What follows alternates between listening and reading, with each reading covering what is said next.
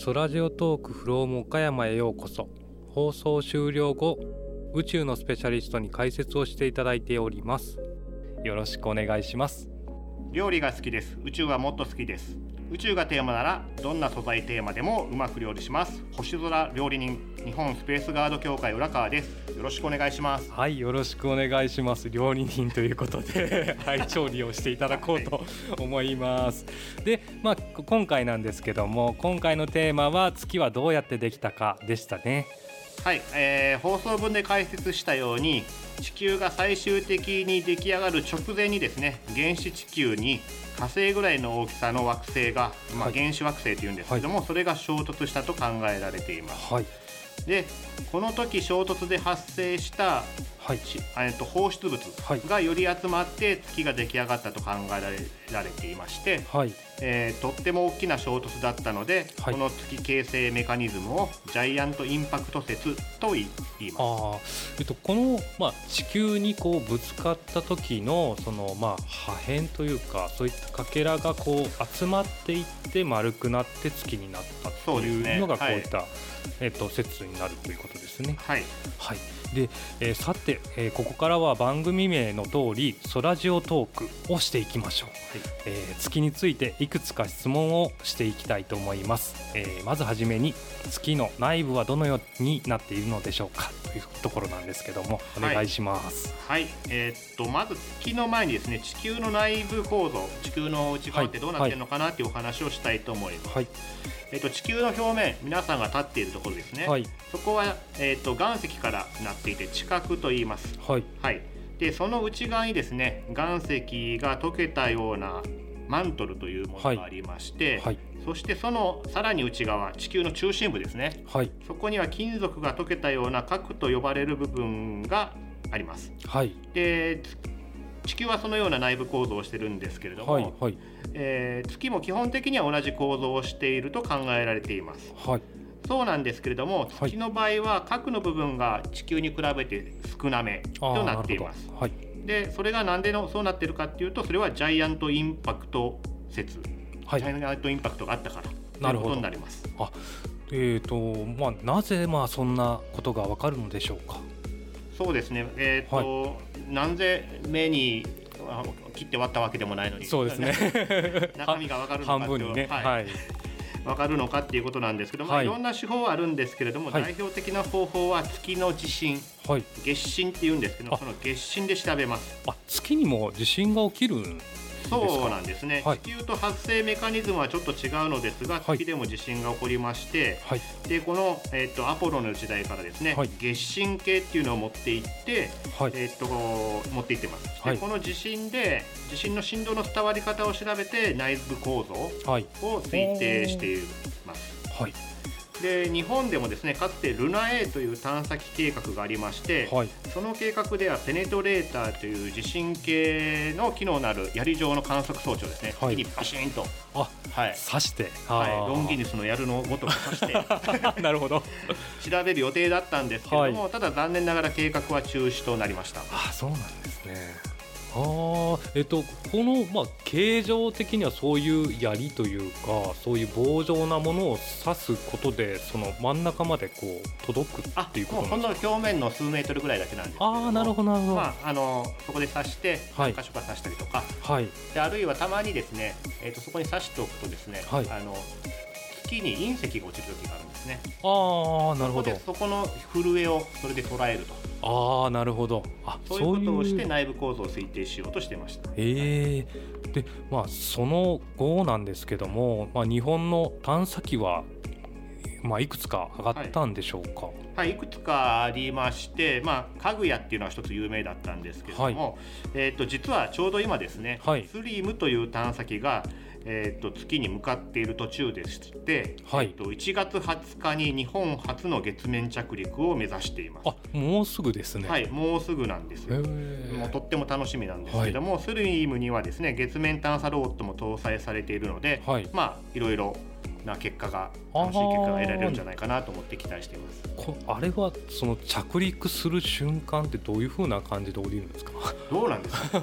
あのスリムの担当者じゃないんでよくわからない。そこまではちょっとわからないですけども、えっとスリムの特徴としては、はいはい、えっとこれまでは、はい、あの降りれそうなとこに降りてたんですね。ああ、そうですね。はやぶさとか、降りたいとこに降りるっていう、あの高精度着陸というかあのナビゲーションシステムをやるということになっているそうです。あ、はい、そうなんですね。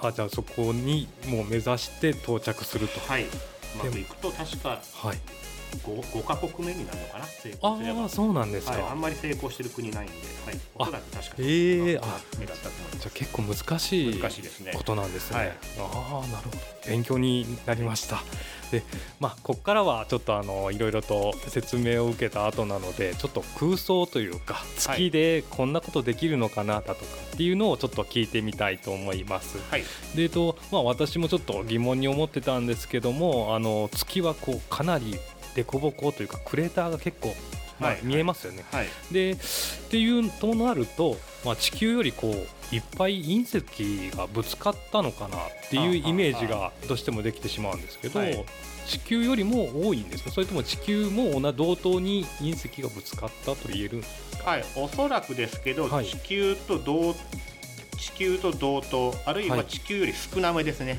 はい、や月の方は、えー、あそうなんですか、はい、ああもう大気がないためにその表面でも見えてしまってるから多く見えるだけという。ですね。あのだえっと、地球もかつて同じぐらい衝突したと思います。そしておそらく地球の方が重力が強いので、はい、よりたくさんの隕石を引きつけたのであなるほど。場所は環境？場所は一緒ぐらいのところに月と地球って宇宙規模でいうとほぼ一緒のところにいるんですけども、ね。はい、重力の分だけ地球の方にたくさん昔隕石ぶつかったと思います。ただぶつかった後が風や雨やもので、まあ、いわゆる風化してしまって、はい、あの多くの隕石の後は見えなくなっちゃったと。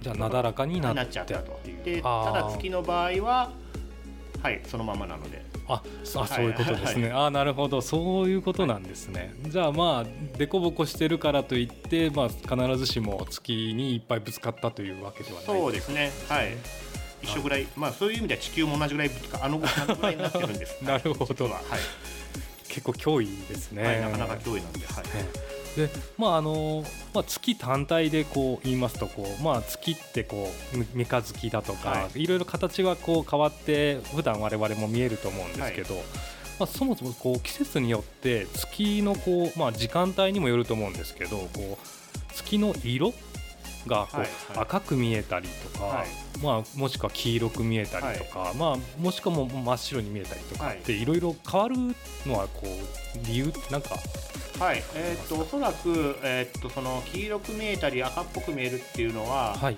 お月さんが沈む前とか上がってきてるぐらいだと思うんですね。はいはいはい、で白く見えるっていうのはお月さんがあのまあ、天頂高くというか一番高く。にいた時だと思うんですけども、はい理屈としてはあの朝焼け夕焼け太陽と一緒でしてあの地球の大気に塵やが砂粒塵がたくさん舞,、舞ってんですね。ああなるほどでそこからお星様の光もお月様の光も太陽の光もそうなんですけれども、はいえー、っと夕焼け朝焼けの時はその光がですね塵に反射されて人間の目まで届かないんですよ。えー、そうなんですか。届きにくいんですよ。えー届く光っていうのがいろんな光出してるんですけど、はい、赤色の光青色の光、はい、黄色い光たくさん出してるんですけども、はい、赤色の光はですね、光の波長っていう波な光って波々なんですけど、波々の間隔が長くてですね、その砂粒とかあの塵をですね避けて届くんですよ。あなるほど。あで見えやすい色が見え見えている。あなるほど。そういう感じになってあのちょっと色が変わって見える。あなるほどだと思います。まあ、まあ、多分それは間違いないと思います。はい、今急に振られた、まあ最初に言われてたあの太陽も同じ原理ですよねっていう話でしたね。はい、そうですね。はい。はい、でちょっとまた別で、はい、あの空想なのであれなんですけど、はい、よくこうアニメとか映画とかでこういろいろ惑星だとか星出てくると思うんですけど、これがこうバーンとぶつかったりとか、半分に割れたりとかって、そういう現象をよくあると思うんですけど、はい、この分って星がこう真っ二つになったままその形状を保ったままになるのかまたこう形を戻ろうとするのか、はあ、その、はあ、まあ、もしくはこうぶつかったものといびつな形で残るのかっていうのをちょっと聞いてみたいんですけど。はい、はい、えー、っとまあ壊れてどうなるかっていうことなんですけど、まあまあ、今回ジャイアントインパクト説の話をしましたけども、ね。はい、えっと、ジャイアントインパクト説でジャイアントインパクトが地球に起こって、はい、放出物が飛び出ました、はい、それでお月様になったんですね、ね丸いお月様、はい、まあ、ほぼ丸のお月様になったんですね。はいだからそういう意味では丸になりやすいんです。はいはいはい。九九か九かな。より正確には九ですね。はい、じゃあなぜ九になるか。というか天体って大体九ですよね。そうですね。そそこもちょっと気になる点だったんですけど。なぜ九か。はい。それは、はい、重力で集まってるから。あじゃあ重力っていうのは、はい、えー、ちょっと難しい言い方するますけど東方的な力なんですね。はい、東方的な力、はい、距離が同じ、えー、っと上に行こうが下に行こうが右に行こうが左に行こうが、はい、四方八方に等しく距離に応じて働く力なんですね。なるほど。ででボロボロになった時に、まあ、割れたりした時に、はい、えー、っと岩石とかが、はい、まあ、一時的に溶けたとしましょう。ああなるほど、はい、一時的に溶けちゃって動きやすいものになってしまうと、はいはい、次重力で集まれって言ったら、はい。まあ、東方的に均等に集まっていく。集まっていく。なので球になる。あだから太陽も気体なので球。あはい、はい、その緩やかなものは、はい、あの気体とか液体とかを経験しているものは球になる。で惑星も昔は衝突たくさんしてる時は温度が高くてドロドロのマグマみたいになってるので球体状だとあの液体状だと思っていいので球あになるんですね。あいやなんかその ここはカットするかもしれないですけど、はい、いや例えばその学校の屋上からこうこの生徒を中心にみんなで集まれってな、言って100人規模でこう集まったら球体になるのかなとか、はい、100人規模で集まれって言ったら、9に近くなってくるんじゃない？ですかなるなるってことですかね。シミュレーション全部一緒ですよ、まあ、あなるほど。数値シミュレーションで先ほどのジャイアントインパクトテストも、はいはいはい、なんでああいうのが分かるかっていうと、はい、粒をはい。1万個とか10万個用意するんですよ。ああおおそれで集まれって言ってやって9になるので、はい、今お話ししてたの理屈は一緒です。ああなるほど。あ一緒なんですか、はい、あじゃあちょっとあの 出しときます、はい、あそうなんですね、ちょっと他の先生にそんな質問をちょっと投げてみて、どうなんでしょうねみたいな話をしてて。まあ、まあまあいろいろな、まあ、力量というかそれぞれ個々の走り方にもよるけどみたいな、まあだからあのまあもちろん人間の場合はそうなるんですけど、あのコンピューターシミュレーション上は一つ一つを粒に考えてそれに働くのは重力だけだってした場合ははい、っていうことの過程のもとにしたらちゃんと、まあ、球体になるっていうことなんですね。はい、なるほど。ただ難しいですよ。あの自転速度が速かったら球体がへし上げていって、ああ円盤みたいになりますし、はいはいはい、はい。円盤が自転速度が速すぎるところがピューンってなんかは飛ぶやつもあるんです。あそんなのがあるんですか、まあ、それが例えば昔の月の分裂説。ああなるほど。あそういう、はいはい、あこともあるんですね、はい、そうそういうのもなんか他の、まあ、星とかでもあもう発見したりとかそうです。小惑星とかだったら小惑星のえー、っとリュウグウとかは昔高速時点を。あ小惑星リュウグウって、はい、あの赤道あのそろばんの駒みたいなはい、あのああなるほど。ああなるほどなるほどあのえっ、ー、とひし形というか。みたいな、はいはい、あれ昔高速自転した時赤道付近が盛り上がった名残ですね。ああそうなんですか、はい、あなるほど。そうなってるんですね、はい、そういうのもあってなんかそういった形の小惑星も多かったりとか。あなるほど、はい、あじゃあまあ必ずしもこの説だけじゃないっていうのもまあまあまあ、はいはい、まあ説としては出ててもおかしくないなっていうことなんですね。すね。はい、ああなるほど。えっと、ちょっとだいぶ惑星とかに離れていっちゃったんですけど、はい、あのもう一回あの、はい、月の方に戻しますと、はい、あの月でこう例えば野球をしたらどうなるんだろうなっていう、そうですね。月で野球。はい。でまあこの時にまああの宇宙服とかそういうのをこう考えずにですね、生身でできるとして、こう投げる投げて打つですよね、はい、投げるってなった時にこう、まあ、私もイメージですけど、はい、こう地面があって力が伝わる力があるから、はい、あのスピードが出るんじゃないかなって思ってるんですけど、ね、これが月だと6分の1の重力になって、ね、踏ん張りは効かなくなりますよね。ですよね。ってなると、まあ、どこの力で投げるんだって感じになると思うんですけど、まあまあ、仮に投げたとして、で投げたやつは、まあ、重力、まあ、だいぶ少ないので落ちないですよね。はい、でまああの日本でいうところの18メートル先にキャッチャーがいるわけですよね。はい、となるとそこまでの分は、まあ、直線で方向によるのかな。直線でこうそのままミットまで行きますよね。ね。はい、はい、ってなるんですよね。ではい、でそこからじゃあバッターが打ったら無限に 上の方に行っちゃうんですかね。おそらく月の重力だったら6分の1なので、はい、脱出まではいかないと思うんですよね、なかなかそこまではいかないのかな打つ方もかなりあれですよね。踏ん張れない。踏ん張れないのもそうですしまだ脱出速度に達するには難しいと思うんですけど、はい、そうですね。まず投げて第一歩で変化球がないですよね。変化球なし。もうストレート勝負。空気ないですからね。ストレート勝負しかなくて はいはい、はい、スピードが何キロ出るか分かんないですけど踏ん張りが効かないので、はい、プロ野球選手でも780キロ出したらすごい方なのかな。いやそんないな。ります。もっと少ないかもしれないですよね、ね、もうひょろひょろの球。ひょろひょろになるのかどうかが分かんないですよ、ね、ひょろひょろにはならないんじゃないのかな。あならない。バッティングマシンもし置いてみたら。ああなるほど。ああその方が現実的ですね。バッティングマシンだったら変わらずスピード出ると思うんですそうですね。で変化球はなしなし回転、はい、回転かけても関係ない。でも回転がかかる。でも回転かかっても意味ないですよね。あそう回転のまままっすぐ進むってマグナス効果っていうのを言うんだと思 うんですけどそれが効かないはずなんで 変化しないはずで、はい、ただ安定度とかそういうのはもしかしたらスピンした方が安定してるのかもしれないですねそうか。ストレートって言ってもあれも回転はかかってますよね、はい、安定そうですあれはじゃあ回転かかってる方に登っていくことはあるんですかね？登っていっちゃうこと登っていっちゃうかもしれないですね。ですね。じゃあな投げてもあでもそうか。キャッチャーの方に、はい、あでも空気ないのか。空気ないからマグナス効果働かないので。じゃあもうそのまま直進していく基本は直進なんですかね。